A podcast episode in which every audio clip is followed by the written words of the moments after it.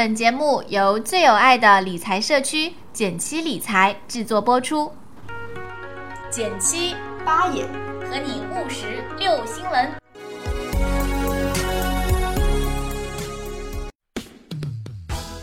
哎，今天录电台环境不错呀。那当然，这可是减七公社，一般人可进不来。谁说我进不来？减七公社在减七理财公众微信号回复“减七公社”即可查看我们的秘密入会指南喽。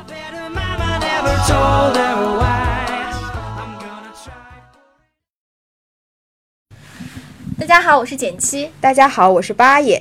今天呢，我也不知道要讲啥，因为八爷说要给我讲个故事，你讲吧。好，这个故事呢，我跟很多身边的朋友都讲过。其实它并不是一个故事啊，是一个实验。这个实验是什么样的实验呢？非常有趣。有一个科学家，他找了三只猴子，猴子呢肯定是爱吃香蕉的，所以他就把三只猴子呢关进了一个。笼子上面都是挂满。这是为了迎接猴年吗？哎，挺好的，挺好的。想到那个前两天有人吐槽各个大牌出的猴年限量版。哎，好，我们先歪个楼，然后再回来继续讲这三只猴子。好，这三只猴子被关进了一个笼子，这个笼子呢上面顶上挂了很多香蕉。这三只猴子呢，自然出于本性，它会不断的往上跳去摘那些香蕉，想要吃它。这个时候呢，科学家发现任何一只猴子跳起来摘香蕉的时候，它就会同时去打。用电棒去击打三只猴子，就是所有的猴子。过了一段时间之后呢，这三只猴子条件反射了嘛，都不敢再跳起来摘香蕉了。这个时候呢，科学家把其中一只猴子带出来，换进去一只新猴子。因为这只新猴子并没有受到过棒击，所以它肯定是会跳起来去摘那个香蕉的。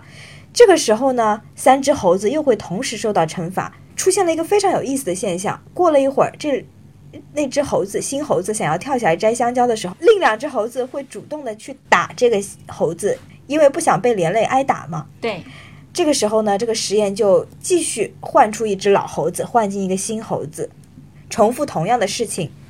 到第三只老猴子也被换出来的时候，就会出现一件非常非常有意思的现象，就是科学家不再会去击打任何一只猴子了，但是呢。这些猴子都会主动的去打新的猴子，就是说这些新猴子没有受到过电击，但它仍然会条件反射的去阻止那些摸香蕉的猴子。对这个事情呢，是我从哪里看到的这个实验呢？它其实是一个社会学的实验，是人类的一个从众心态的一个很明显的体验，同时呢可以。体现到我们自己身上是什么呢？就是你一定会感受到身边多多少少会受到一些传统也好，或者是延续下来的一些价值观的绑架。这个词比较流行，就是价值观的绑架。比如说，嗯，女生嘛，比如说到了一定年龄就会说，你怎么还不嫁人？然后结完婚肯定会有长辈问你，你怎么还不生孩子？从某种角度上讲，人就一定要结婚吗？对吧？就是不是说我们反对于结婚这件事，只是你会无形之中，即使你自己没有意识到，你还是会被这种价值观所束缚。嗯嗯，我是觉得就是这个，其实因为他们相当于已经形成了一种社会规则，就是他们在三只猴子里面形成的一个呃非常迷你的小社会。嗯，那这个时候。社会规则已经超越于这个最基本的、最本质的，就是说电击这件事情了。对，就是有没有电击其实不重要了，已经形成了一个规则。是的，这个让我想到，就是我最近不是在看那个《万历十五年》嘛，嗯，那就讲到我们可能看电视啊，我开玩笑，我跟朋友开玩笑，我说，哎呀，我对于皇帝的这个理解，可能都来自于《还珠格格》。这这真是开玩笑，嗯就是说，那我们的理解都觉得说，皇权是一种至高无上的权利。就是用通俗演化，是不是觉得他想干嘛就干嘛，特就特别爽？就很很多人开完就是怎么说呢？就说哎呀，像皇帝一样爽，对吧？我们会这么一个俗语。但事实上，皇帝真的爽吗？那在看这个历史书籍的时候，你会发现，比如说像明朝的皇帝，有很多他都是进行了一些反抗。嗯，他跟谁反抗呢？你肯定会说，他都是万人之上了，对吧？这个所有人看到他都要跪拜。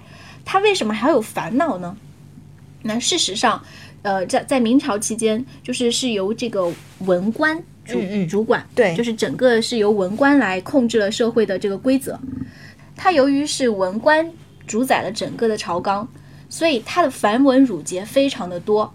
比如说早朝这个制度，你知道早上五点多钟起床，大家都不愿意，对不对？是怎样一种体验？对，但是皇帝他可能是必须要去遵守，嗯这是他对于呃，因为大家会认为一个人能当皇帝，是因为他身上的美德。我们说德不配位，必有灾殃，所以他必须要有相应的德行，而这个德行就是他要去遵守非常多，可能到最后他会去思考到底有什么意义的一些一些行为。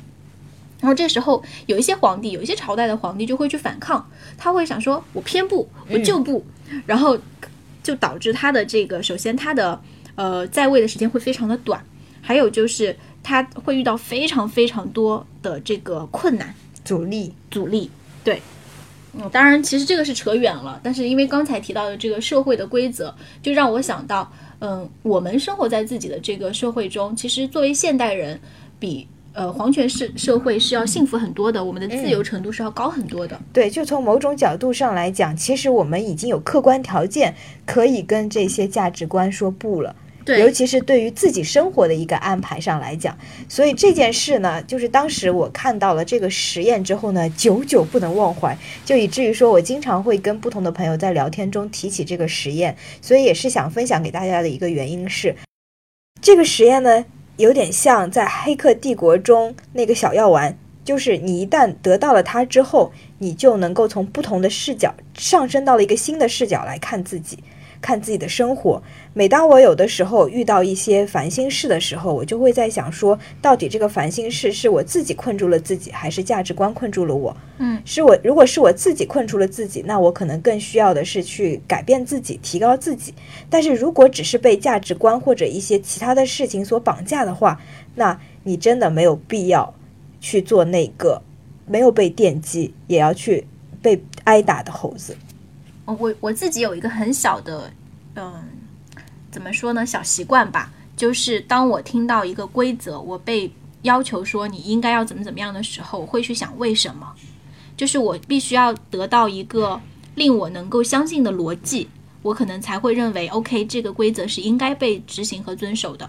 我嗯，就是不会直接接受一个规则，所以我觉得去想 why 其实会是能够让我们保持一个比较清醒的态度，让我们不要成为那个猴子的一种方式之一。然后再另外就是，我发现，嗯，很多人会拿到考题的时候，嗯，只想着怎么解题，但事实上很可能答案在问题之外。是的，就比如说刚才我们说到的这个猴子的事情，我们举个不恰当的例子，如果有一只聪明的猴子把这个电棒拿过来抢了过来，它可能开始反抗这些这个试验者，嗯我可能会去跟这个拿电击，呃，就是对我进行电击的这个医生，我可能对他进行反抗。那再或还有别的方法，因为这让我想到的是前段时间我们在这个减气公社做的一次关于职业规划的分享，MBTI 的。那当时老师就问说，如果你是一个公司的 HR，嗯、老板忽然跟你说今年的经费不够，只能够有一半的人可以去出国旅行，那你会怎么样去定这个规则，让哪些人去，哪些人不去？诶，这看起来一个在常规思维中怎么都会得罪人的一个问题啊。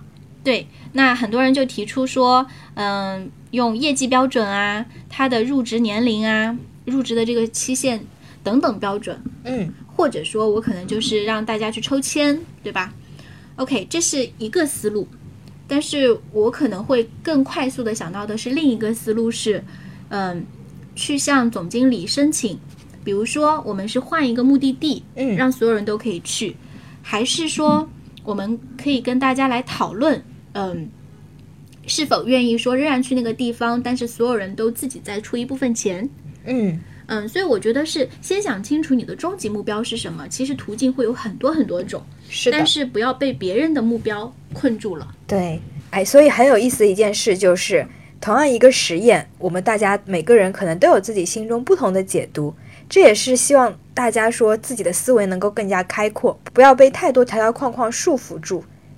嗯，如果让我就是再抽象一点的说的话，嗯就首先自由是什么？自由是有得选，有选择，就是你一定要保证自己的选择权。